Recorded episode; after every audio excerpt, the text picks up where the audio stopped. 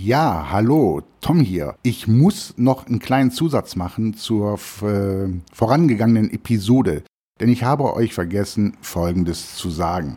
Kameras haben eine sogenannte Sensorgröße und eine Sensorgröße, ähm, ja, es ist jetzt technisch total unwichtig, warum, wie, was ist, ist aber für Folgendes wichtig zu wissen. Es gibt den MFT-Sensor bei den Systemkameras. Das ist der kleinste Sensor.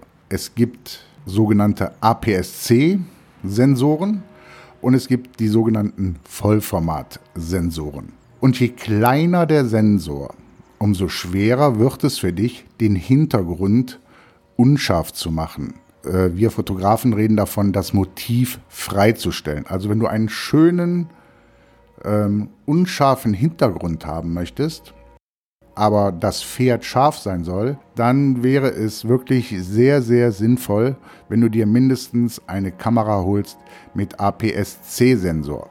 Warum das so ist, das kommt dann irgendwann mal in der Staffel für Fortgeschrittene. Für dich als Anfänger oder Einsteiger ist es einfach nur wichtig zu wissen, dass man schön freistellen kann, ohne großartig sich mit Sensortechnik auseinanderzusetzen sollte es dann schon eine APS-C-Kamera sein. Und die von mir empfohlenen Kameras sind alle APS-C-Kameras. Besser gesagt, Kameras mit APS-C-Sensoren. So.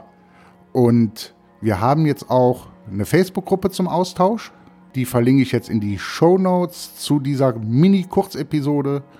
Und da können wir uns auch über Pferdefotografie austauschen. In dem Sinne, allzeit gutes Licht, kreative Ideen mit Herz und Seele, Tom.